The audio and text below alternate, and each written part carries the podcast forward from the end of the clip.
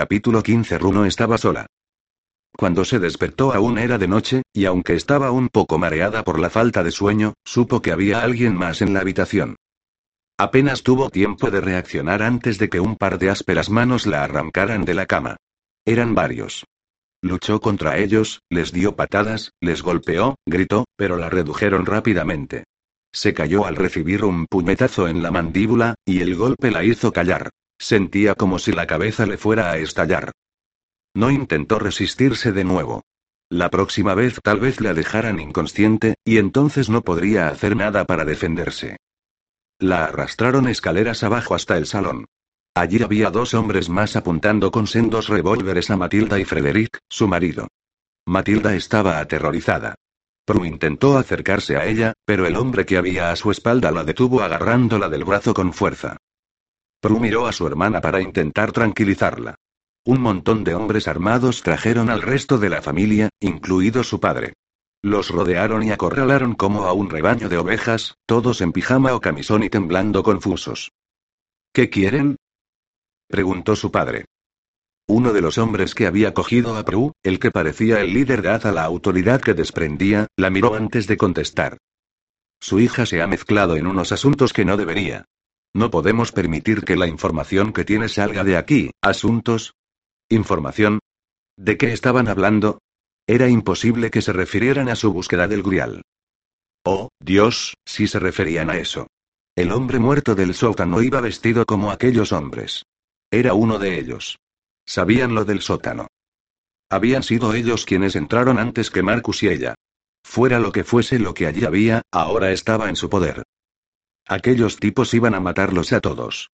No bastaba con haberle arrebatado a ella la posibilidad de vivir, iban a dejar que muriera sabiendo que, por culpa de sus actos, toda su familia iba a ser asesinada.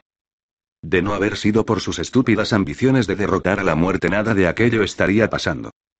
Prue miró a los aterrorizados ojos de Matilda. Lo siento, susurró y le tembló la voz a causa de las lágrimas que pugnaban por escapársele. El hombre que estaba delante de todo, amartilló la pistola frente a su padre. Oh, Dios, iba a dispararle a él primero. Su padre cerró los ojos, calmado y valiente. Pero nunca lograría tener tanto coraje, nunca podría aceptar la muerte, que significaba el final de todo. Ante su sorpresa, el hombre se detuvo al oír las palabras de uno de sus compañeros. Aún no. Todavía no los tenemos a todos. Como conjurados por esas palabras, la puerta se abrió y entraron más hombres vestidos de negro. Empujaron a Molineux y a Marcus dentro de la habitación. Llevaban también a otro prisionero esposado. Sin verle la cara, Prue supo quién era. Lo supo por su melena dorada, por la fuerza que emanaba de su cuerpo. Molineux y Marcus iban en bata, como sus cuñados, pero Chapel solo vestía un par de pantalones negros. En la espalda, en la parte superior del hombro derecho, tenía una cicatriz en forma de cruz. A pesar del peligro que corrían, no pudo evitar quedarse embobada mirando el magnífico torso desnudo de Chapel. Dorado, musculoso, cubierto por una fina capa de vello. Sus bíceps eran duros y suaves a la vez, y los músculos de sus hombros se tensaban con cada movimiento, como si estuviera esperando el mejor momento para atacar. Dios, iba a tener que verle morir a él también. ¿Iban a morir todos juntos? ¿Por qué hacen esto? El sonido de su propia voz la sorprendió. Uno de los hombres la miró. En sus ojos grises solo había frialdad. Empujó a Marcus hacia ella. Pregúnteselo a él. La mirada que vio en Marcus no se la había visto nunca antes. ¿Dónde estaba su joven amigo? En su lugar había un hombre furioso que parecía dispuesto a matar. ¿Desde cuándo era así? ¿Y por qué había sangre en la manga de su bata? ¿Le habían hecho daño? Marcus. Él la miró a los ojos. Lo siento, Prue. Todo esto es culpa mía. ¿Qué? ¿Cómo? Antes de que el joven pudiera responder, uno de sus captores dio un paso adelante. Basta de charlas. Abra las cortinas. Dentro de poco habrá amanecido y no queremos ninguna sorpresa por parte de nuestro querido amigo. Prue se quedó helada. Al decir eso, el tipo señaló a Chapel, a quien habían dejado en la esquina más oscura de la habitación. ¿Cómo podían saber lo de la enfermedad de Chapel? O, lo que era más importante, ¿qué tipo de monstruo era aquel hombre para condenar a Chapel a sufrir una muerte tan dolorosa? Bastardo lo insultó Prue. El hombre se dio la vuelta para mirarla y la apuntó con la pistola en el pecho. Un. Ya que eres la única que pone pegas, creo que las cortinas deberías correrlas tú. No. Amartilló la pistola. Hazlo.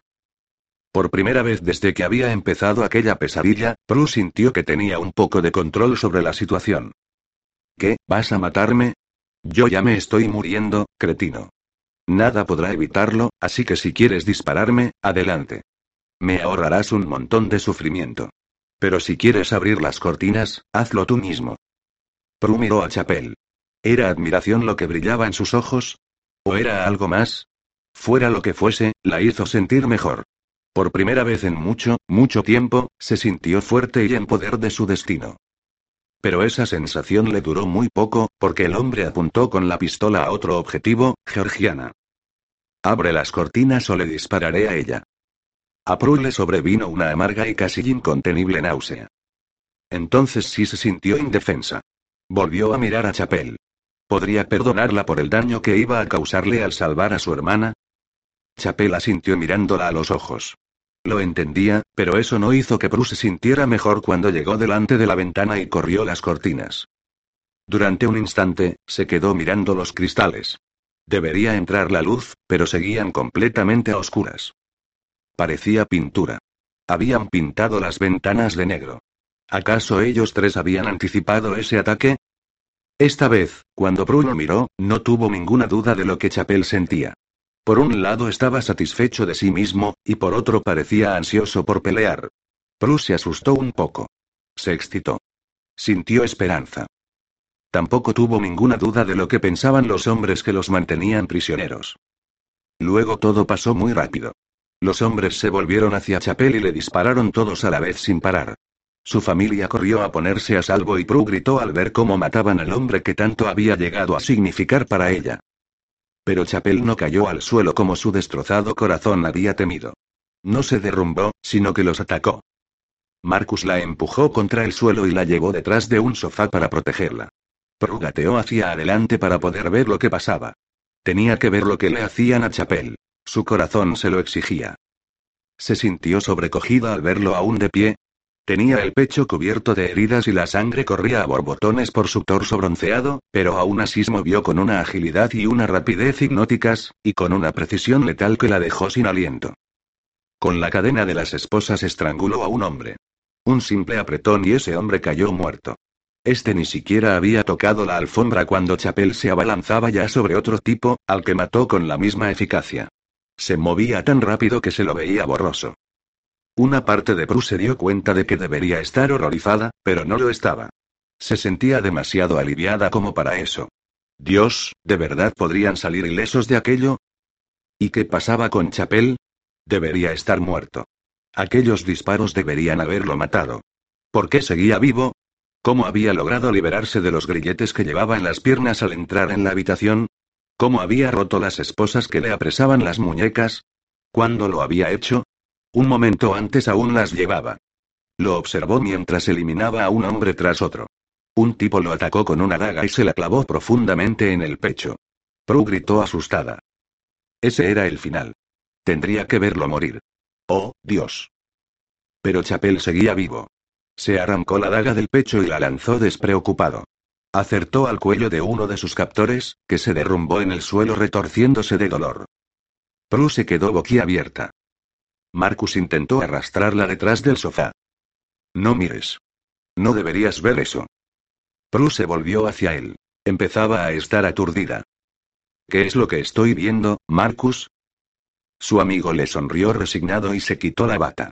Debajo llevaba unos pantalones y una camisa. Una venda manchada de sangre le cubría la parte superior del brazo izquierdo. Al parecer, la bata se la había puesto para hacer creer a aquellos maleantes que no los esperaban. Sacó una pistola de la cintura de los pantalones. Estás viendo cómo Severian de Fonce nos salva de una muerte segura. ¿Severian de Fonce? Pero si ese era el caballero del cuento de Chapel. Chapel no podía ser Severian, no si la historia era tan antigua como él decía. ¿O si podía? Volvió a mirar desde detrás del sofá y vio cómo Marcus se ponía de pie y empezaba a disparar. A su alrededor, su familia permanecía escondida debajo y detrás de los muebles, mientras Marcus, Chapel e incluso el padre Molineux luchaban sin tregua. Los ojos de Chapel brillaban de un modo sobrenatural, como si tuvieran una luz en su interior. Prue vio cómo sonreía al ver que un hombre se abalanzaba sobre él. ¿Eran colmillos eso que tenía en la boca? Se escondió detrás del sofá y se apoyó para sujetarse. ¿Se estaba volviendo loca? ¿El miedo la hacía tener visiones? Y de repente la habitación quedó en silencio. No hubo más disparos, ni más gritos ni se rompieron más cosas. Prue gritó al ver aparecer a un hombre delante de ella. Pero no era un hombre cualquiera, era Chapel, con un aspecto perfectamente normal para tener el pecho lleno de disparos. Oh, sí, y también lo habían apuñalado. ¿Estás bien? preguntó él. Prue no podía dejar de mirar la sangre que le manchaba la cara, y las heridas que tenía en el pecho. Creo que esa pregunta debería hacerla yo. Estoy bien. Ella tragó saliva. No, Chapel, no lo estás. Nadie podía estarlo después de todo aquello. Nadie. La piel del torso de él empezó a cambiar. Prue parpadeó. Entrecerró los ojos y se acercó sin importarle observar tan de cerca el pecho de un hombre desnudo. Una de dos, o tenía alucinaciones o, bueno, debía de tener alucinaciones, porque no podía ser que las heridas de Chapel se estuvieran cerrando solas. Pero, sin embargo, eso era lo que estaban haciendo. Vio cómo el desgarro que había causado la daga empezaba a cerrarse y a cicatrizar. Se estaba curando delante de sus propios ojos. Levantó la vista hacia Chapel. ¿Quién eres? Él intentó sonreír, pero solo consiguió parecer aún más triste. Soy un vampiro. Y entonces Prue, que siempre se había enorgullecido de ser una mujer valiente y atrevida, se desmayó. Chapel cogió a Prue antes de que llegara al suelo. Su sangre manchó el virginal camisón y sintió un nudo en el estómago solo de pensar que esa sangre podría haber sido la de ella. Gracias a Dios no le habían hecho daño. Se puso de pie llevándola entre sus brazos. Despacio, la depositó en el sofá, inseguro de cómo hacerla volver en sí. Al incorporarse, vio que toda la familia Ryland estaba reunida a su alrededor, y que lo miraban como un puñado de gatos asustados. No voy a haceros daño, les dijo. Seguro que no tardarían en perseguirlo con antorchas ardiendo y cuchillos afilados. Si esa fuera tu intención ya lo habrías hecho, dijo Thomas. Matilda miró a su padre como si creyera que se había vuelto loco, mientras las otras mujeres y sus maridos miraban a Chapel como un niño mira a un tigre. Como si quisieran abrazarlo pero tuvieran miedo de hacerlo. ¿Quiénes eran esos hombres? preguntó Prue. Chapel se dio la vuelta y vio que Molineux la había reanimado. El sacerdote le sujetaba la mano mientras ella hablaba. Le fue muy fácil mirarla a los ojos. En ellos no había odio, solo incredulidad. Seguro que cuando se le hubiera pasado el susto empezaría a temerle. Pertenecen a una orden llamada la Palma de Plata. Por su expresión, era obvio que Prue nunca había oído hablar de ellos. Pero de algún modo supo a qué habían ido allí. Iban a matarnos por culpa de mi obsesión con el Grial. El dolor y la convicción que había en esas palabras destrozaron el corazón de Chapel. No por tu culpa, Prue. Nunca ha sido por tu culpa. O nadie se dio cuenta de que él le hablaba con semejante cariño o a nadie le importó. A esas alturas era difícil de dilucidar. Todos seguían mirándolo como si fuera una especie de dios o de animal salvaje. Todos excepto Prue, por supuesto. Ella estaba demasiado ocupada sintiéndose culpable como para hacer nada más. A Chapel le sorprendió darse cuenta de lo mucho que anhelaba que ella lo mirara con admiración. A pesar de lo mal que se sentía por ser lo que era, le habría gustado que ella lo mirase como si fuera especial. Quería ser especial, no un monstruo. Ellos no buscan el santo grial, prosiguió Chapel. No iba a justificar lo que Marcus Grey había hecho, pero no quería que Prue se sintiera culpable por aquel derramamiento de sangre. Buscan algo mucho más antiguo, algo llamado el grial maldito. Un amigo mío lo estaba protegiendo, pero al parecer han utilizado tu excavación para llegar hasta él, y me temo que lo hayan capturado. Chapel miró a Marcus por encima de Prue. El joven de ojos azules asintió y entendió que Chapel quería que él explicara el resto de detalles. Marcus conocía mejor que Chapel a toda la familia, y de verdad no había querido hacerles daño. Además, él era a quien la orden había engañado y utilizado. Le correspondía a él contarlo, no a Chapel. Prue frunció el cejo. ¿Y tu amigo? ¿Está muerto? Chapel sintió que le dolía el pecho de emoción. Ella pensaba en él. A pesar de todo, a Prue le importaba su dolor. No creo, no. No estaba seguro de cómo lo sabía, pero estaba casi convencido de que Temple seguía vivo. También estaba prácticamente convencido de que la Orden de la Palma de Plata lo tenía prisionero. El hombre que se hacía llamar mago no estaba en el grupo que los había atacado, así que con toda probabilidad ya se habían trasladado. Fuera lo que fuese lo que tramaran, necesitaban a los vampiros vivos. Chapel había oído cómo uno de los hombres le recordaba a otro que no podían matarlo o al atraparle. De hecho, se apostaba lo que fuese a que la orden había atacado al amanecer creyendo que sería cuando él estuviese más débil cuando sería más fácil capturarle. Caroline recuperó la voz. Eres un vampiro. No era ninguna pregunta, pero él respondió de todos modos. Sí.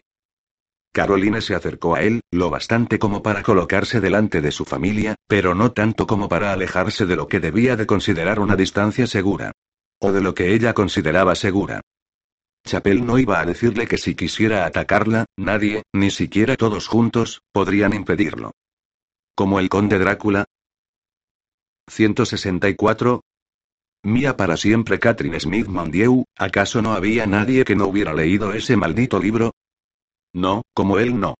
¿Como Barney? No. ¿Lord Ruthven? No. Bueno, sin duda había leído mucho sobre el tema. Por lo que yo sé, la literatura nunca ha descrito a los vampiros con exactitud. Eso, o él y sus cuatro amigos eran una rareza entre la especie. Y en esos momentos no estaba dispuesto a considerar esa posibilidad. Caroline apretó los labios. Bueno, alguien debería hacerlo. Chapel intentó sonreír. La mayoría de nosotros trata de evitar el contacto prolongado con los humanos. ¿Por qué? Preguntó Caroline con curiosidad académica. Tal vez porque entonces empiezan a preguntarse qué vino es el mejor para acompañarnos, Caro. Chapel frunció el cejo al oír el sarcasmo de Prue. Tinto dijo. Ahora sí lo miró como si fuera un monstruo. Él nunca había intentado hacerle daño, ni a ella ni a su familia. Había matado a otros para protegerlos, estaba cubierto de su propia sangre. Una sangre que le inundaba los sentidos y hacía que le dolieran las encías. Pero aún así, Chapel controlaba sus instintos. Si días atrás no se hubiera alimentado de aquellas prostitutas, si hubiera seguido bebiendo solo la dosis diaria que le daba Molineux, en esos momentos no podría mantener ese control. Porque le contestó a Caroline en tono distante, los humanos tienden a reaccionar de un modo muy violento hacia aquello que no conocen o no entienden. Es más seguro para nosotros evitar esas situaciones. Prue se sonrojó y apartó la mirada, su atención volvió a centrarse en su torso herido. Las heridas seguían curándose. Notaba la piel que las rodeaba ardiendo y el cuerpo entero le dolía. ¿Le daba asco verle? ¿Le tenía miedo? Chapel recogió la bata que Marcus había tirado junto al sofá y se la puso, la cerró lo mejor que pudo y anudó el cinturón. No quería incomodarte, murmuró Prue, evitando mirarlo a los ojos. Chapel se encogió de hombros. En realidad, no esperaba que ella lo aceptara como lo que era. No te preocupes. A Prue se le escapó una risa tonta. Era imposible que no se preocupara. Chapel no había tenido intención de que lo pillaran sin camisa, pero la que llevaba estaba llena de pintura negra y suciedad. Se estaba cambiando cuando la Orden de la Palma de Plata apareció. Le había sido difícil controlar su rabia y no matarlos en aquel mismo instante, pero necesitaba tenerlos a todos juntos. Tenía que proteger a la familia Ryland. En ese momento, vestirse no le había parecido tan importante. ¿Qué habéis hecho con las ventanas? Para ser alguien que no podía soportarlo no dejaba de hacerle preguntas. ¿Por qué no se lo preguntaba a Molineux o a Grey en vez de a él? Las pruebas que encontramos en el sótano nos hicieron pensar que tal vez atacarían la casa. Marcus tuvo la idea de cubrir las ventanas para evitar que el sol entrara y así no pudieran utilizar mi punto débil en mi contra. ¿La luz del sol es tu único punto débil? Soy un hombre. Tengo muchos puntos débiles. Prue se burló de esa respuesta. Bueno, sabemos que las balas y las dagas no están entre ellos. Parecía casi celosa. Tal vez no fuera asco lo que sentía hacia él. Sí, es difícil matarme, pero no imposible. Pero el cáncer no te mataría, ¿a que no? Si lo hubiera rociado con agua bendita o le hubiera marcado con un crucifijo no se habría sorprendido tanto. No contestó Chapel con sinceridad, a pesar de que no quería hacerlo. Las enfermedades no me afectan, al menos no las de los humanos. Ahora parecía enfadada. Así que las enfermedades no te afectan, ni tampoco te duelen las heridas corporales. Pero aún así dices tener debilidades. ¿Cuáles son? Ella estaba rabiosa con él, y estaba buscando pelea. Chapel supuso que se sentía traicionada, sola, confusa. E indefensa. Podía verlo en sus ojos. A pesar de todo, no le gustaba que ella le hablara así, aunque se lo mereciera. El veneno puede afectarme, le informó. Como por ejemplo el que extraje de ti en el sótano. La luz del sol puede matarme, como la que me quemó esa mañana cuando te traje en brazos hasta aquí. De hecho, si hubieras estado consciente, mi aspecto te habría causado pesadillas durante mucho tiempo. ¿Son esas suficientes debilidades para ti, Prue, o quieres que continúe? No susurró ella. Es suficiente. Demasiado lejos. Había ido demasiado lejos, Chapel podía verlo en sus ojos. Le había hecho daño, y eso era lo último que quería hacer. No, eso no era del todo cierto. Una parte de él quería herirla, quería que se diera cuenta de que él no tenía la culpa de que ella estuviera enferma, de que ella no tenía ningún motivo por el que envidiarle. Porque en realidad él no estaba vivo. No podía llamarse vida a lo que tenía. Y, tal vez, una pequeña parte de él estaba resentida con ella por haberle hecho sentir que había algo por lo que merecía la pena vivir. Esa mañana, cuando la llevaba en brazos desde las ruinas, habría sido tan fácil rendirse y morir. Podría haberlo hecho, suplicar por el perdón de su alma e ir al cielo o al infierno que le estuviera esperando. Pero en vez de eso se agarró a la vida, se agarró a este mundo. Y lo hizo solo porque quería ver a Prue una vez más. De hecho, no podía dejar de pensar en que quería seguir viendo a Prue incluso después de que ella se hubiera ido. Tal vez, cuando ella estuviera ya en paz, él podría hacer lo mismo. Pero dudaba que fueran al mismo lugar. La idea de sacrificarse por otra persona no se le ocurría muy a menudo. Esa era la primera vez en más de seis siglos. Había conseguido salvar a Prue y a su familia, pero a cambio había perdido la confianza de su amada. Chapel podía vivir con ello, mientras ella siguiera con vida, todo lo demás le daba igual. Pero ¿y si la orden regresaba y se enteraba de que los Ryland seguían vivos? Quizá la próxima vez atacarían de día, y no esperarían tontamente al amanecer. Gracias a la colaboración de Marcus esta vez habían tenido suerte. La próxima. Tendría que asegurarse de que no existiera una próxima vez. Si tenía que ir a todas las tumbas, a todas las excavaciones para perseguir a todos y cada uno de los miembros de la Orden de la Palma de Plata, lo haría. Esa sed de sangre debió de reflejársele en el rostro, porque vio un montón de caras pálidas observándolo. Molineux dio un paso hacia él. Tenía un corte profundo encima de la ceja del ojo izquierdo, pero aparte de eso parecía ileso. El viejo sacerdote podría enfrentarse al mismísimo Satán y apenas se despeinaría. Sé que todo esto es demasiado fantástico para todos ustedes. Yo me he pasado más de la mitad de mi vida con Chapel y aún a veces pienso que me despertaré y todo habrá sido un sueño. Tal vez pueda ayudarles a comprenderlo. Las palabras de Molineux tranquilizaron a toda la familia, excepto a Prue. Al oír cómo Molineux decía que se había pasado más de la mitad de su vida al lado de Chapel, una oleada de dolor se vislumbró en su rostro. Que él fuera inmortal le dolía más de lo que podía soportar. No sabía qué era peor, si saber que él no era un hombre como cualquiera, o que él viviría mucho más que ella, aun en el caso de que milagrosamente ella se curara. Por favor, disculpadme, murmuró Prue, y se levantó del sofá antes de que Molineux pudiera detenerla. Creo que es mejor que vaya a mi habitación. Chapel fue a seguirla, pero Marcus lo cogió por el brazo y lo detuvo. El joven le señaló el pasillo que había tras el salón. Estaba lleno de luz, una luz que cegó a Chapel. El sol. Necesita estar sola, dijo Marcus en voz baja. Y que te atormentes no servirá de nada. Chapel asintió, sus movimientos eran torpes a causa del esfuerzo que hizo para contener la frustración que sentía. Se escondería en su oscura habitación como una serpiente hasta que fuera seguro volver a salir, y entonces la pequeña Prue tendría que enfrentarse a él. Podía esperar unas horas. Al fin y al cabo, si algo le sobraba a él era tiempo. Capítulo 16. Arcus no levantó la vista cuando Prue entró en la habitación que él me utilizaba como estudio. Estaba leyendo un montón de papeles y una especie de diario amarillento por el paso del tiempo. Estaba despeinado, con una mano tomaba notas en una libreta y se pasó los dedos de la otra por la negra melena. ¿Lo sabías? Levantó la vista. Se sorprendió de tener compañía, pero no de que fuera ella. No se molestó en saludarla. ¿Te refieres a lo de Chapel? Por supuesto, asintió Prue. Marcus se apartó la mano del pelo y se apoyó en la silla.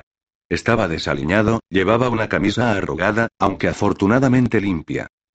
Después del derramamiento de sangre que había acontecido en el salón, se había cambiado de ropa. Ahora se parecía más al Marcus que Prue conocía y quería, no a aquel extraño que había visto por la mañana. Y pensar que solo habían pasado unas horas desde que aquellos hombres habían intentado matarlos. Solo unas horas desde que sabía que Chapel no era humano, y que él había vivido al menos una docena de vidas mientras que ella no podría vivir ni siquiera una entera. Y, para empeorar las cosas, acababa de descubrir que Marcus se había hecho amigo de ella a instancias de aquellos asesinos. Pero a pesar de que quería aferrarse a ese sentimiento de traición, no podía hacerlo. Marcus la había ayudado, había demostrado ser un buen amigo, y se había arriesgado para salvarla. Hizo lo que hizo porque le ofrecieron la posibilidad de descubrir la historia de su familia, algo que él llevaba años buscando. Pero no podía estar enfadada por eso. Y en lo que se refería a Chapel, él no solo le había salvado la vida a ella, también había salvado a toda su familia. ¿Cómo podía estar enojada con él? Prue también tenía parte de culpa en todo aquello. Había sido su deseo egoísta de prolongar su corta vida lo que había hecho posible que todo eso ocurriera. La orden no habría podido utilizar a Marcus si ella no hubiera estado tan obsesionada con encontrar el grial. Si hubiera sido solo una obsesión por un pedazo de historia, Pro no habría picado tan fácilmente. Tampoco se sentía mal por ello. A esas alturas no tenía sentido, aunque mentiría si dijera que no se sentía un poco culpable por el papel que su búsqueda había desempeñado en el asalto de esa mañana. Parpadeó y vio que Marcus la estaba observando en silencio. Supe lo de Chapel desde que empecé a investigar a Dreux Beaubray, pero en aquel entonces no sabía quién era en realidad. Severian de Fonce. Sí. Su extraña aversión a la luz del sol y su tendencia a vagar por la noche despertaron mi curiosidad y revisé mis notas. Y allí estaba. Encontré una lista con los nombres que la iglesia otorgó a esos caballeros cuando se entregaron. Chapel era el nuevo nombre de Severian. Entonces, no hacía mucho que lo sabía, pero sin embargo durante todo ese tiempo se lo había ocultado. ¿Por qué no me lo dijiste? Una dubitativa sonrisa se dibujó en los labios de él y pareció el joven que en realidad era. ¿Me habrías creído? Probablemente no. Tal vez. Habrías pensado que me había vuelto loco. Sonrió aún más. Prue soltó el aire exasperada. Está bien, de acuerdo, lo habría pensado, pero esa no es la cuestión. Intentó serenarse y lo miró a los ojos. Me mentiste, Marcus. Sí. Al menos no intentó negarlo. Prue esperó a que continuara, pero él se quedó mirándola. ¿No vas a disculparte? Preguntó. No siento haberte mentido. Solo Marcus era capaz de decir algo así y seguir pareciendo inocente. Lo único que siento es que te hayas enterado, y que mi amistad te haya puesto en peligro. Tal vez no fuera totalmente sincero, pero sin duda era directo. ¿No sientes haberme mentido? No. Al principio te mentí porque consideré que era mejor que confesarte que estaba persiguiendo a una criatura mítica. Luego te mentí para protegerte, a ti y a tu familia. No tenía ni idea de que todo acabaría así. Y a ti mismo. A Prue le costó alejar el sarcasmo de su tono de voz. Mentiste para protegerte a ti mismo. Él ni siquiera pestañeó. Sí, eso también. ¿Acaso no me mentiste tú sobre tus motivos para buscar el grial? Prue se sonrojó. Eso es distinto. Marcus cruzó las manos encima del estómago. Si así te sientes mejor, perfecto. Ahora que Marcus había revelado esa parte más oscura de su carácter le parecía más atractivo, ¿en qué la convertía eso?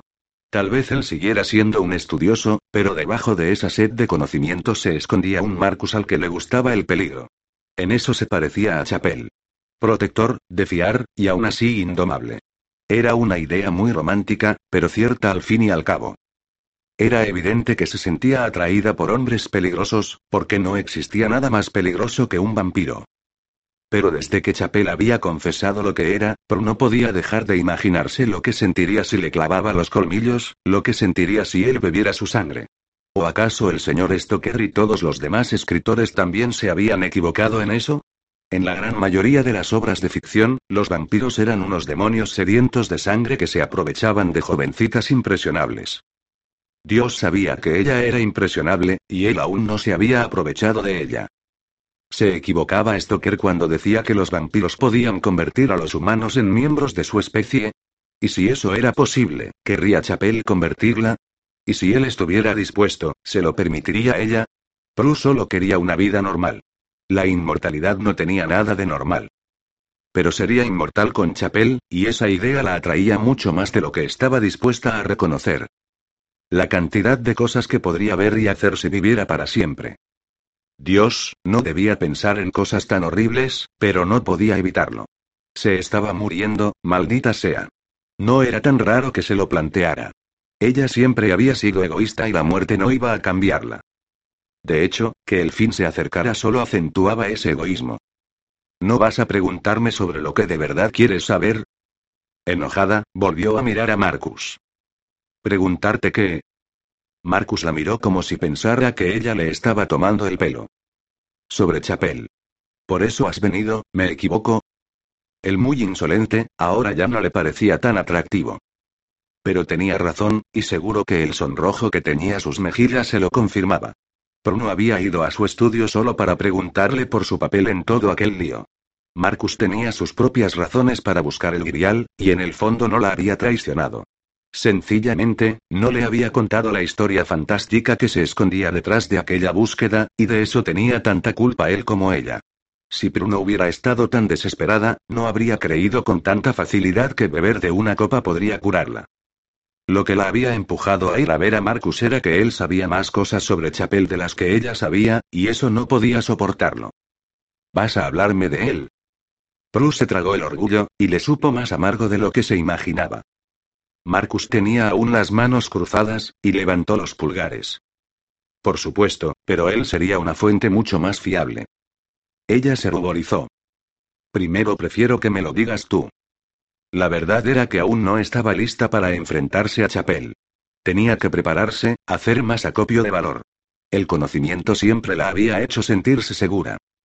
En lo que se refería a sus adversarios, prefería tener el máximo de información, tanto si se trataba del cáncer como de un vampiro que la había conquistado como ningún hombre mortal lo había logrado jamás. Marcus la miró de arriba abajo, y su mirada azul vio mucho más de lo que ella estaba dispuesta a mostrar. Siéntate. Te diré todo lo que sé. Prue se sentó junto a la ventana y Marcus empezó a hablar. La historia que le contó era muy parecida a la que Chapel les había contado esa noche después de cenar, pero la de Marcus tenía más detalles. Le explicó que Chapel y sus amigos tenían la misión de encontrar el tesoro de los templarios y que, en lugar de eso, hallaron el grial maldito. Cómo fue el veneno lo que impulsó a Chapel a beber de ese cáliz, y a Prue se le pusieron los pelos de punta. El día que le extrajo el veneno debió de recordar todas esas horribles cosas. Marcus le contó cómo todos esos hombres regresaron a sus casas con la esperanza de ser recibidos como héroes y que, en lugar de eso, comprobaron que sus familias los habían dado por muertos. Y le habló de Marie.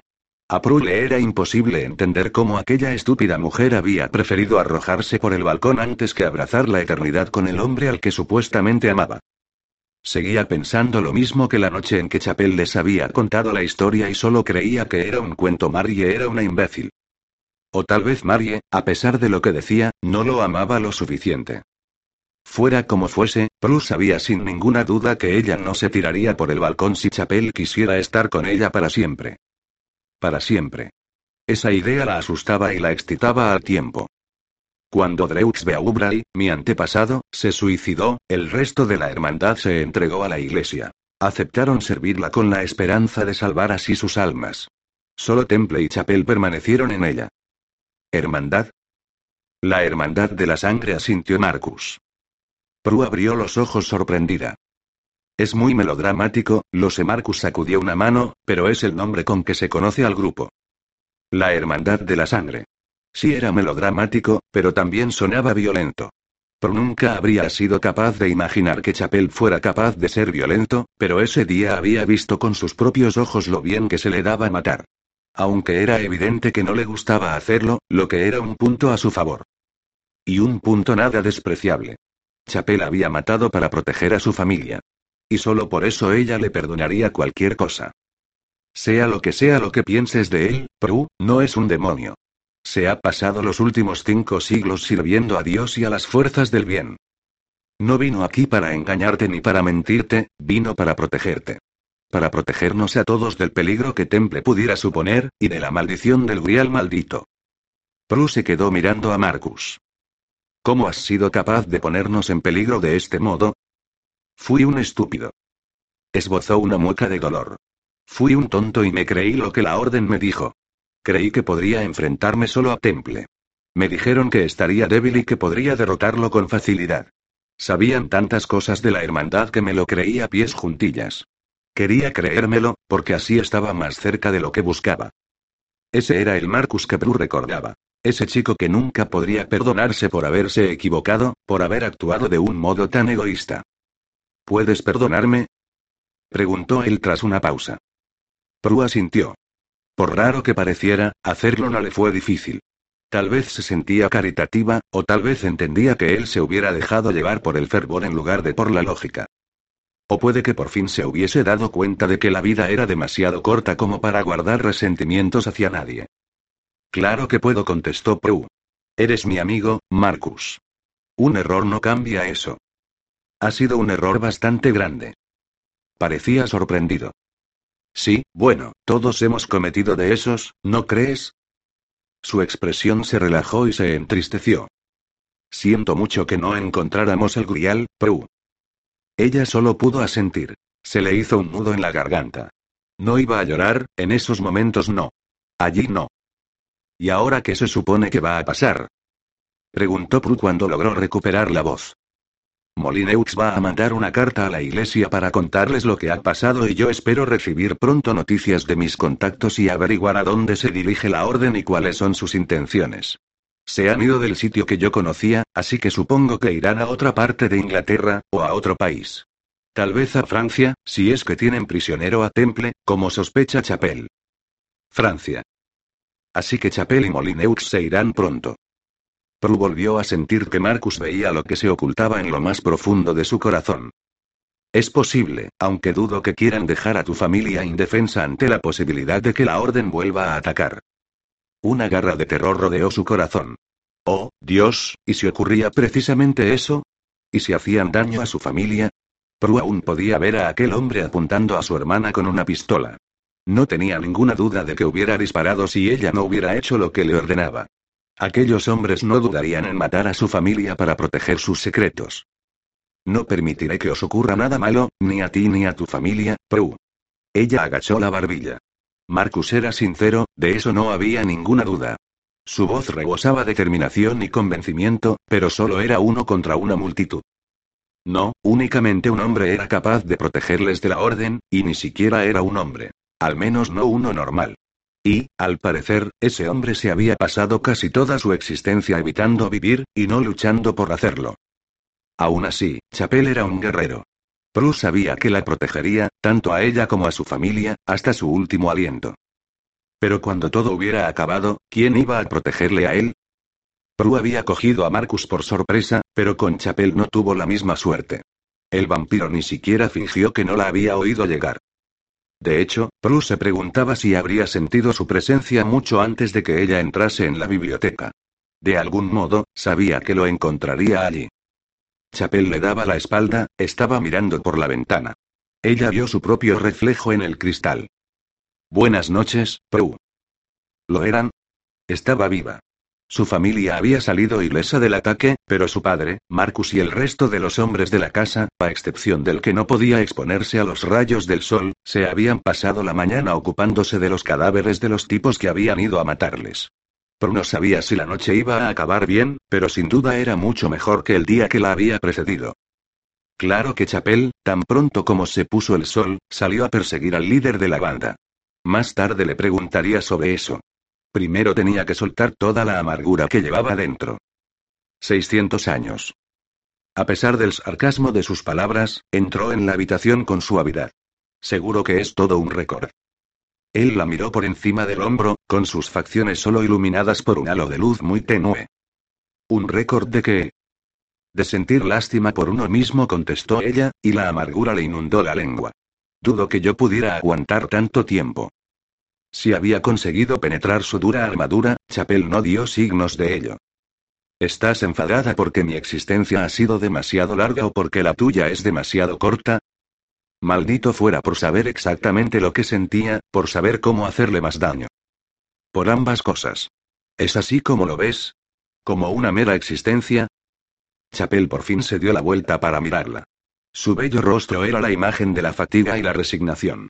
Pero no iba a sentir lástima por él. No lo haría. ¿Cómo quieres que lo diga? ¿Qué te parecería vida? Pero no pudo evitar sonar enfadada, o regalo. Si yo tuviera toda la eternidad a mi alcance, me aseguraría de aprovecharla. Él curvó los labios. ¿Cómo has hecho todo este tiempo? No es la cantidad de tiempo lo que importa, Prue. Es lo que haces con él. A Prue le dolieron sus palabras, pero fingió que no le entendía. ¿Qué has hecho tú con el tuyo? Pasarte todos estos años haciendo penitencia por una mujer que no te quería y escondiéndote detrás de una iglesia que te desprecia.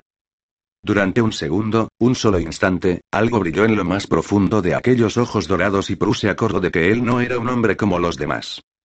He estado buscando mi salvación, mi grial, si quieres llamarlo así. He intentado por todos los medios no encariñarme con la gente que me rodea, porque cuando quiero a alguien acaba muriéndose. Siempre se mueren. La eternidad también puede ser una maldición. Pero no había pensado en eso. Tenía que ser horrible sentirse tan solo. Pero ¿no era eso también parte de la vida? Nadie sabía con seguridad cuánto tiempo iba a vivir. Ella lo había asumido hacía mucho tiempo. Chapel la miró con tanto dolor y tanta vulnerabilidad en los ojos que incluso dolía mirarlo. Resiéntete de mi inmortalidad si quieres, pero me cambiaría por ti en este mismo instante. Así no tendría que saber lo que será vivir en esta oscuridad sin ti. Tú, le tembló la voz. Se le hizo un nudo en el estómago. Incluso sus pulmones reaccionaron ante esa confesión y se negaron a funcionar. Mentiroso. Con los brazos relajados a ambos lados del cuerpo, Chapel se acercó a ella, sin dejar de mirarla ni un segundo. ¿Es tan difícil de creer? Pru tragó saliva. Quería apartarse pero no podía. ¿Por qué no la obedecían sus piernas? Sí. Dirías cualquier cosa para conseguir lo que quieres. Si tan mala opinión tienes de mí, respóndeme a esto. ¿Por qué iba a perder el tiempo con palabras si puedo conseguir con facilidad todo lo que quiero? Volvió a tragar saliva. ¿Por qué tal vez quieres algo que no puedes tener? Como tu corazón, tal vez. Estaba muy cerca, tu alma. Prua sintió. Chapel sonrió, lleno de tristeza. Pero si es así, tendrías que creer que significas algo para mí, que de verdad siento algo por ti. Y tú no quieres creer eso, ¿verdad? Maldito fuera. Estaba lo bastante cerca como para tocarla, y lo hizo. Le rodeó la mejilla con su cálida y fuerte mano, y su preciosa mirada estudió su rostro. Sea lo que sea, Prue, tienes que asumir que siento algo por ti, a pesar de lo que tú pienses de mí. Es demasiado pronto para que sientas algo por mí. Su voz sonaba ronca, le costaba hablar. Por Dios santo, ¿qué quería que le dijera? Sentí algo por ti desde el primer momento en que te vi. Intentabas parecer valiente con aquel vestido rojo, pero estabas hecha un manojo de nervios. Prue luchó por mantenerse firme ante sus reveladoras palabras. Debiste de pensar que éramos un suculento banquete. Chapel ladeó la cabeza y la miró divertido y apenado al mismo tiempo. A la única que quis morder fue a ti. Le rodeó la nuca con los dedos y la acercó hacia él, sin forzarla. Si quería podía apartarse. No lo hizo. Esa noche te mordí, ¿te acuerdas? Prue abrió los ojos sorprendida. No se lo había imaginado. Mi mano. Chapela sintió. No quería que pasara, pero. No pude controlarme. Prue se sonrojó. Quería estar enfadada con él, pero le resultaba imposible. Contaba con que él le mintiera, la engañara, incluso la amenazara, pero no esperaba que jugara con sus sentimientos. Puede que estuviera fingiendo, pero parecía tan sincero. Solo había un modo de saber si era verdad lo que decía. De descubrir la verdad sobre su especie. ¿Podrías convertirme en lo que tú eres? Chapel se tensó. ¿A qué te refieres? Si la soledad de la inmortalidad es tan horrible, si yo significo tanto para ti, ¿no podrías beberte mi sangre igual que en Drácula? ¿Podría convertirme en vampiro? ¿Podrías transformarme? Fue como si lo hubieran abofeteado, como si ella lo hubiera herido de algún modo. Podría hacerlo. Podrías transformarte, pero no lo haré. Apartó la mano de su nuca. Dios, era como si le hubiera pedido que la matara. Chapel lo decía en serio. Cada palabra. Chapel. Debería disculparse, pero no tenía ni idea de qué decir. No lo haré porque me importas, Prue, porque siento algo por ti. Se apartó de ella de golpe y llegó a la puerta en un instante. Nunca podría perdonarme convertirte en lo que yo soy. No quiero convertirte en un monstruo, o en algo peor. Estaba tan herido, que Prue podía palpar su dolor. ¿Fue eso lo que le pasó a Marie?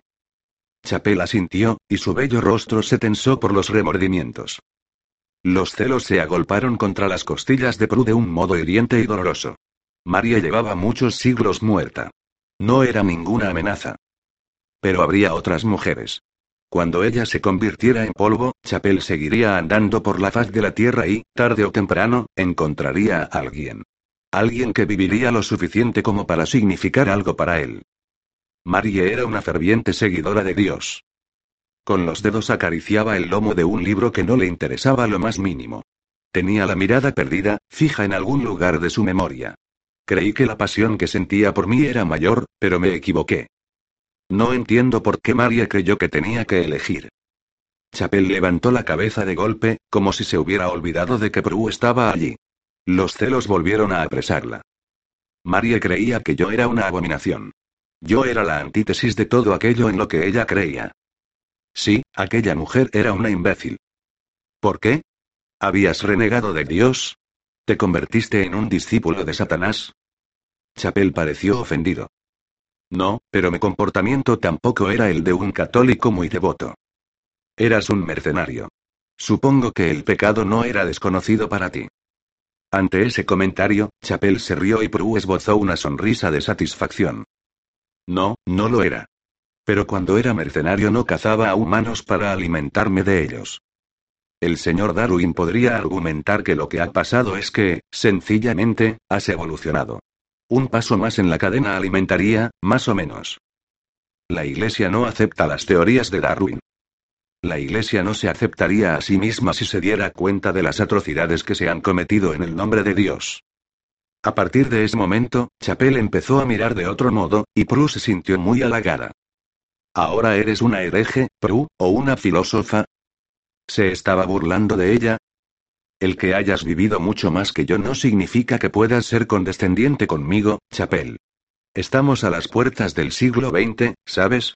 A lo mejor te apetecería unirte al resto de nosotros y vivir un poco. Chapel la miró a los ojos y empezó a sonreír. ¿No me tienes ni un poquito de miedo, a que no? Prue se encogió de hombros. No, ni el más mínimo. Tal vez debería tenérselo, pero con él se sentía mejor que con toda su familia. Lo peor que me podrías hacer sería matarme. Él dejó de sonreír y la miró horrorizado. Prue lamentó enseguida esas palabras. No lo haría. No me importaría. Trató de sonreír pero no lo logró. Mi cuerpo ya lo está haciendo. Así que no, no te tengo miedo. Matarte no es lo peor que podría hacerte un hombre, Prue. Estaba haciéndolo otra vez. Tratarla como si fuera una niña pequeña, o idiota. ¿Te refieres a la violación? No pareces el tipo de hombre que hace esas cosas tan malas. En cierto modo. Violé a Marie. Por el modo en que lo dijo, Prue supo que, por encima de todo, se sentía culpable. Había traicionado a alguien a quien quería, y para él ese era el peor de los pecados. Estabas desesperado, y si Marie no hubiera sido tan idiota no habría hecho lo que hizo. ¿Quieres violarme, Chapel? Dios, no. Parecía estar pasándolo muy mal. Entonces, ¿por qué estamos hablando de eso? Pasó hace seis siglos. Creo que ambos sabemos que si te esforzaras un poco me convencerías enseguida. Oh, Dios, ¿había dicho eso? Chapel estaba aún más sorprendido que ella misma. No lo dices en serio. Es evidente que leer la mente no es una de tus habilidades de vampiro. ¿Qué tenía aquel hombre que la volvía tan atrevida? Chapel se quedó boquiabierto. Se puso tan nervioso como un niño de coro. Lo único que podía perder Prue siendo tan sincera con él era su orgullo, y saberlo solo le dio ánimos. Se acercó a él para poder sentir el calor que emanaba de su cuerpo. El señor Stoker se había equivocado al decir que los vampiros estaban fríos. Si Chapel era un ejemplo, eran en realidad muy cálidos. Si te acercaras a mí como lo hiciste con Marie, yo no te rechazaría. Chapel palideció de golpe. No digas eso. Prue abrió la boca, pero él la detuvo. Antes me has preguntado cuáles eran mis puntos débiles. El veneno y la luz del sol. A Prue le tembló el labio inferior. Se había portado tan mal con él. Y aún así, por mí te arriesgaste a sufrir ambos. Dios, cuánto daño podría haberle hecho ese veneno. ¿Qué heridas le había causado el sol? Lo único que ella vio fueron las quemaduras en la nariz y en sus mejillas. ¿Tenía otras más graves? Chapel le había dicho que su aspecto podría haberle causado pesadillas de por vida. Haría cualquier cosa para protegerte, y eso incluye protegerte de mí mismo, porque para mí tú eres mi mayor debilidad, Prue. Seguro que me arrepentiré de habértelo dicho, pero no puedo evitarlo. A Prue se le hizo un nudo en la garganta. Es irónico, ¿no crees? Tú tienes todo el tiempo del mundo y el mío se está acabando. Al parecer, Dios tiene un extraño sentido del humor. Chapel sonrió triste. No estoy seguro de que él tenga nada que ver con todo esto. Se quedaron mirándose el uno al otro durante un rato. Prue no podría explicar lo que pasó entre ellos, pero se sintió más tranquila, y se alegró de que Chapel hubiera aparecido en su vida. Era algo por lo que merecía disfrutar del poco tiempo que le quedaba. Aún hay un par de cosas que me gustaría hacer. ¿Querrás ayudarme? Por supuesto. Dijiste que me enseñarías a conducir. Chapel sonrió. Sí, lo dije. ¿Estás lista para aprender? Más contenta de lo que se había sentido en muchos meses, Prue le devolvió la sonrisa. La cuestión es, ¿estás listo para enseñarme? Capítulo 17. ¿Qué poderes tienes? Cuchapel estaba convencido de que esa pregunta era solo una técnica de despiste para que no se diera cuenta de lo rápido que conducía. Respondió sin mirarla y mantuvo la vista fija en la carretera. ¿A qué te refieres? ¿Conducía adrede tan deprisa o no sabía hacerlo de otro modo? Pruno miró, sin plantearse que debía mantener la vista en el camino. Me refiero a tus poderes como vampiro. Mira la carretera, por favor. Tal vez él fuera casi invulnerable, pero ella no lo era, ni tampoco ninguno de los animales que había por allí. Deberías disminuir la velocidad, hay un conejo más adelante. No veo ninguno. Pero redujo de todos modos, y él obtuvo la respuesta a su pregunta. Conducía rápido a propósito. Entonces supongo que ese es uno de mis poderes. Sonrió. Qué raro. Tengo el poder de ver un conejo en una carretera oscura. Prue se rió. Entonces pasaron al lado de un conejo y se quedó boquiabierta. ¿Acaso no le había creído? De repente estaba muy interesada en ese tema. ¿Qué más? Chapel le contó lo de su agudo sentido del olfato, su intuición, su excelente audición, su rapidez. En todos los siglos que llevaba de vida, nunca le había contado eso a nadie, pero con Prue lo hizo. Quería compartirlo todo con ella, pero no disponían de suficiente tiempo juntos como para explicarle lo que le había pasado en los últimos 600 años. Claro que ser capaz de romperle el cuello a un hombre con solo chasquear los dedos podía resumirse diciendo que tenía una fuerza sobrenatural. Y puedo volar. El coche dio un bandazo y a Chapel le subió el estómago hasta la garganta. ¿En serio? Después de todo lo que le había contado, Chapel no entendía por qué eso en concreto le parecía tan maravilloso. Tal vez fuera porque era lo único que ella no lograba imaginarse. Sí. Y por favor, no vuelvas a hacer eso. Ahora circulaba más cauta y más concentrada en la carretera. Supongo que conducir debe de parecerte muy aburrido. En circunstancias normales, me gusta conducir. Prue se rió y se arriesgó a mirarlo. En circunstancias normales, Digamos que el que no me preocupe morir me está ayudando a superar este momento. Maldición. Era muy cruel decirle eso a una mujer a la que le quedaba poco tiempo de vida. Pero Bruno se enfadó, al menos a él no le pareció que lo hiciera. Pero llegó el Daimler hasta un lateral de la carretera. Chapel supo que tenía problemas cuando ella detuvo el motor. Se estaba muy tranquilo allí fuera. Muy tranquilo y aislado. Prue se volvió hacia él en el asiento para poder verlo y, aunque en la oscuridad la visión de él era mucho más aguda que la de ella, Chapel se puso nervioso al sentir su mirada clavada en la suya. ¿Y qué es lo que te preocupa? ¿Morderla contaba? ¿Se reiría si le confesara lo nervioso que se ponía cuando estaban juntos? Me preocupa esta maldición. Me preocupa que mi alma nunca entre en el cielo. No puedes proteger a todo el mundo de esta. Sacudió la mano, maldición, como tú la llamas. Puedo protegerte a ti. Fue lo bastante cauto como para no decirlo en voz alta. Puedo proteger a unos cuantos. Prue meditó esa frase durante un rato sin dejar de mirarle ni un instante. Desde que había nacido, Chapel nunca había deseado tanto escapar a un escrutinio como entonces. ¿Se te ha ocurrido pensar que es un regalo y no una maldición? Él se burló de la pregunta. Me recuerdas a Molineux. Se suponía que era un insulto, pero Bruno se sintió ofendida en lo más mínimo. El padre Molineux es un hombre inteligente. Chapel sonrió al escuchar su respuesta. Es un optimista empedernido. Y tú un pesimista. Sí. Prue extendió los brazos como si quisiera abrazar el mundo entero. Se te ha dado todo esto y para ti es una maldición. ¿Qué pasaba con los humanos que se empecinaban en burlarse de la muerte? ¿Qué alternativa me queda? A Jesucristo también se le garantizó la inmortalidad. Ante la blasfema comparación, Chapel se quedó sin habla. Cristo nunca bebió sangre de nadie. No, pero ofreció la suya a sus discípulos. En sentido figurado. No es lo mismo. ¿Por qué? Porque lo dices tú. Ella se obstinaba en no darle la razón. No, porque si yo ofrezco mi sangre a alguien, se convertirá en vampiro. Y eso es horrible porque... Aún no había logrado convencerla. Porque nos alimentamos de humanos. Así que sois unos demonios bebedores de sangre, unos asesinos sin corazón, ¿Por qué le daba la vuelta a todo lo que decía? Claro que no. Un. Llevaba vivo más de 600 años y aún no había logrado entender a las mujeres. Es obvio, Prue, que tú lo ves de otro modo. Tal vez dijo ella satisfecha se te dio la inmortalidad para que ayudaras a la gente. Dios santo, qué tozuda era. ¿Era fastidio eso que sentía golpeándole las venas? Tal vez fui maldecido como castigo por la vida que llevaba. Prue dejó caer los brazos y suspiró exasperada. De acuerdo, estás maldito. Dios me libre de interrumpir tu depresión. Pásate los próximos 600 años sintiendo pena de ti mismo, a mí qué me importa.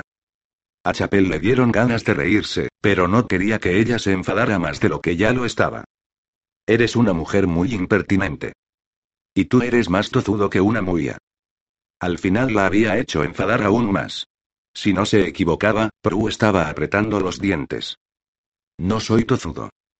Debería callarse, pero no pudo evitar continuar. Sencillamente, tengo más experiencia que tú en todo esto. Oh, así que ya sabes que no vas a entrar en el cielo. ¿Por qué crees que sí? Porque no eres malo. Que ella estuviera tan convencida, le dolió en lo más profundo de su corazón. Tú no sabes lo que soy.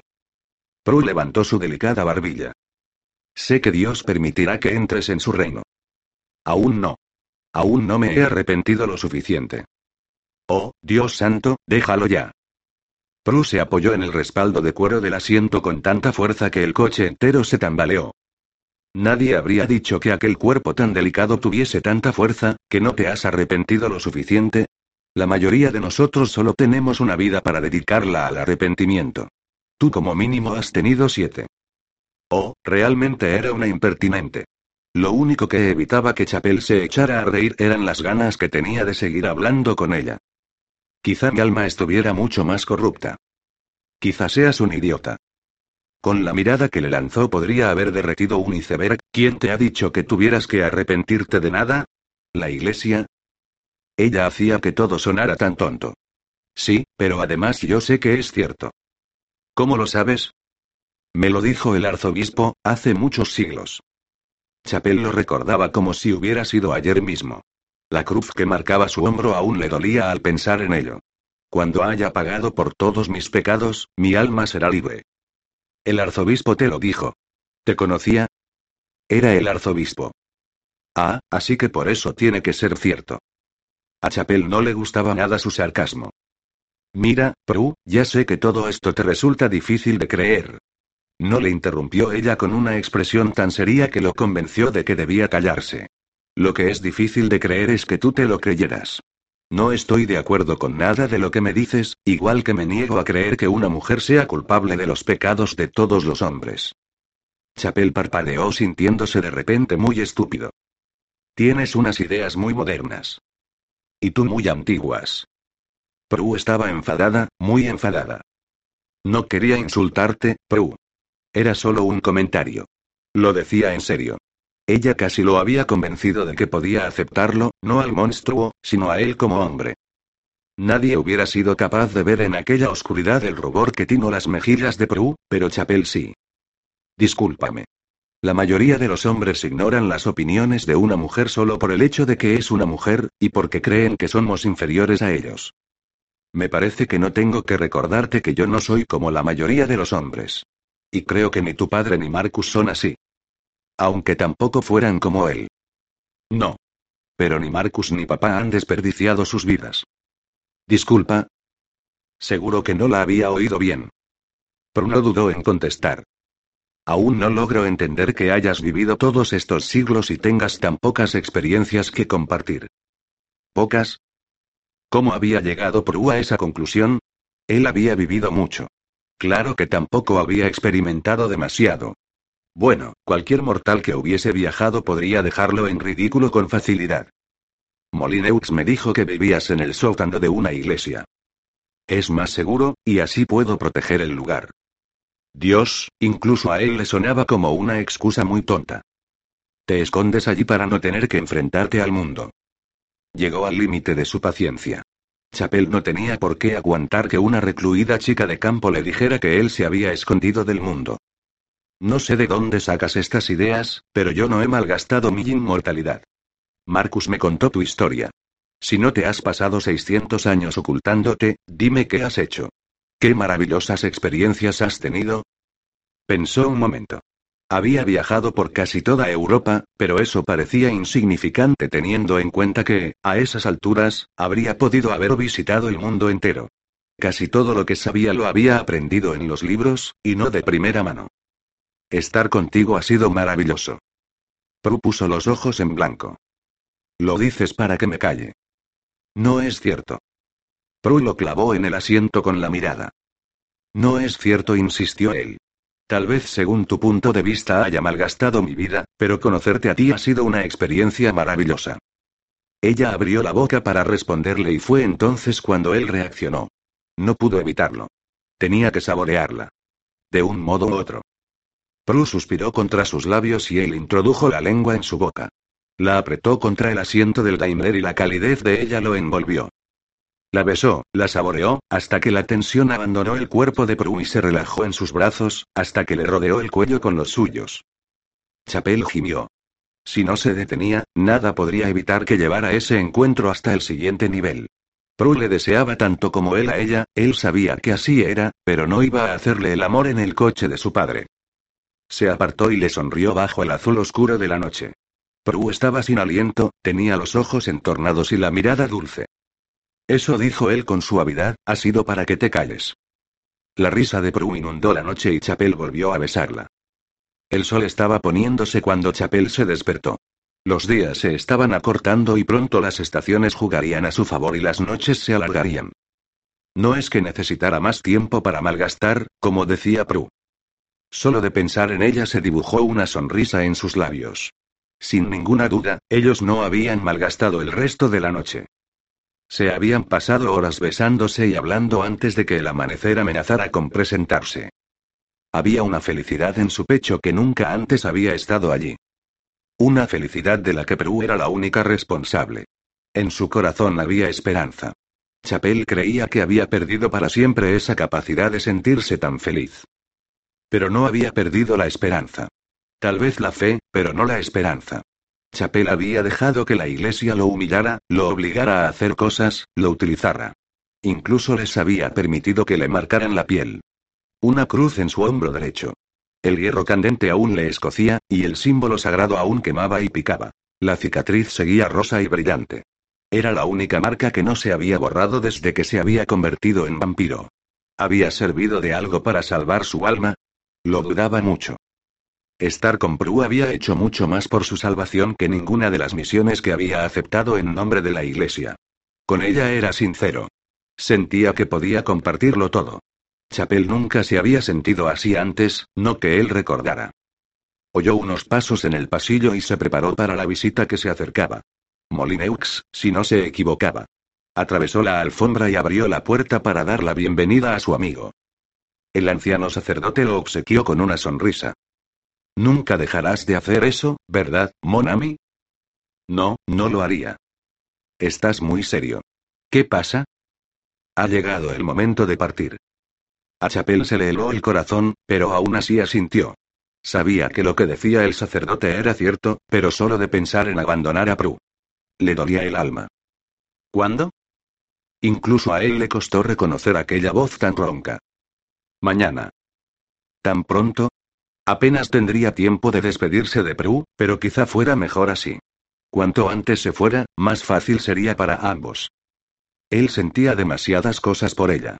Y ella también las sentía por él. Marcus me acompañará a Francia. ¿Cómo has dicho? Chapel sacudió la cabeza. Una amable sonrisa se formó en los labios de su amigo. Creo que tú deberías quedarte aquí, ¿por qué? Aunque la noticia era muy bien recibida, le dolía que Molineux se lo quitara de encima con tanta facilidad. Y estaba enfadado consigo mismo por querer que eso pasara. Debería ser él quien cruzara el continente en busca de Temple. Era su deber, no el de Marcus. Marcus quiere ayudar a resolver esta situación. Vendrá conmigo a Francia y juntos recurriremos a los contactos de la iglesia para encontrar a Bishop. Tal vez él se haya topado alguna vez con la orden. Si no es así, contestó Chapel ausente, seguro que Saint sí los conoce. Bishop era un cazador, perseguía a los demonios y a quienes hacían el mal y los juzgaba él mismo sin dudarlo. Saint, por su parte, hacía todo lo que estaba en su mano para burlarse de lo que su nombre significaba. Disfrutaba de lo que era y utilizaba a todo el que se cruzaba en su camino. Chapel no pudo ocultar su escepticismo ante Molineux. Sé que esto debe de parecerte raro, dijo este, pero creo que es el mejor modo de proceder. Ah, ¿sí? ¿Cómo se protegerá Grey de la Orden, o de Saint, si me apuras? ¿Era pena lo que reflejaban los ojos del anciano? Estará bien. No tenemos nada que temer de Saint, aunque tampoco quiero acercarme tanto a él como para poner a prueba esta teoría. Tú serás mucho más útil si te quedas aquí. Tú mismo dijiste que seguramente la orden esté ya muy lejos de estos parajes. Y Chapel no había pasado por alto que su amigo aún no le había dicho el motivo por el que creía que él debía quedarse. La expresión de Molineux fue triste y sabia a la vez. ¿Estás lo bastante convencido de eso como para dejar a la señorita Riland y a su familia aquí solos y sin protección? Al oír eso, Chapel sintió como si le dieran un puñetazo en el estómago. Molineux lo conocía demasiado bien. Sabía que sería incapaz de abandonar a Prue mientras existiera la más mínima amenaza. No. Pero ambos sabemos que las posibilidades de que la Orden vuelva a atacar son mínimas. Cierto. Molineux no dejó de mirarlo a los ojos. Pero los Riland no son los únicos que me preocupan. Chapel lo miró sorprendido. ¿Estás preocupado por mí? El sacerdote asintió. Me doy cuenta de lo mucho que ella ha llegado a significar para ti, Monami. Sé lo que querrías hacerle al hombre que la envenenó y que atacó a su familia. Lo mataría. De un modo lento y doloroso. Era evidente que la iglesia no lo quería muerto. Querían descubrir sus planes, averiguar hasta dónde se extendían las raíces de la orden. Chapel lo entendía, pero no le gustaba lo más mínimo. Sin tu sangre. Era un intento desesperado de aferrarse a lo que le era familiar. Creo que ambos sabemos que tú puedes ocuparte de eso. Molineux no le recriminó nada, solo mencionó un hecho. Chapel frunció el cejo. Se había quedado sin argumentos. ¿Me mantendrás al corriente de tus progresos? La expresión del sacerdote era pura comprensión y amabilidad. Oí. Y cuando te necesite, mandaré a buscarte. Estaré dispuesto. Espero que no, Monami. Al entender lo que su amigo quería decir, a Chapel se le hizo un nudo en el estómago. Molineux conocía la realidad tan bien como él. Lo único que haría que estuviera dispuesto a irse de Rosecourt sería la muerte de Prue. ¿Cuándo se va el padre Molineux? Chapel y Prue estaban paseando por la soledad del jardín. Los grillos cantaban una suave canción y un búho ululaba en la distancia. En la lejanía, las olas del mar rompían contra la orilla y perfumaban el aire con un aroma a sal y a paz. Mañana. Chapel se detuvo y ella abrió la puerta del invernadero para que pudieran entrar. ¿Lo echarás de menos? Un aire cálido y húmedo les dio la bienvenida, denso de fragancias. Había una docena de mesas cubiertas de macetas y de flores. Las plantas más grandes colgaban del techo y las paredes. Sí, claro, contestó él. Un arbusto de rosas captó su atención. Pero volveré a verle. ¿Crees que tú y yo volveremos a encontrarnos? Chapel se dio la vuelta hacia donde estaba ella. Pruna lo estaba mirando, tenía la vista fija en algún punto del infinito. Aquello era poco probable, y ambos lo sabían. Maldito fuera. ¿A qué te refieres? Ahora sí que lo miró. Chapel pudo ver su triste sonrisa. Algún día, en el cielo. Le costó tragar. El nudo que tenía en la garganta se negaba a desaparecer. Me gustaría. Un pequeño ruido se escapó de la garganta de Prue. Pareció una sonrisa, pero era demasiado sarcástico como para serlo. No quiero morir virgen. Como un niño, Chapel se sorprendió al oír su confesión. Sintió un pinchazo en el pulgar y apartó la mano de los rosales. Había suficiente luz como para que Prue viera su respingo. Y seguro que oyó su queja. Se acercó a él, eliminó la distancia que les separaba y frunció el cejo.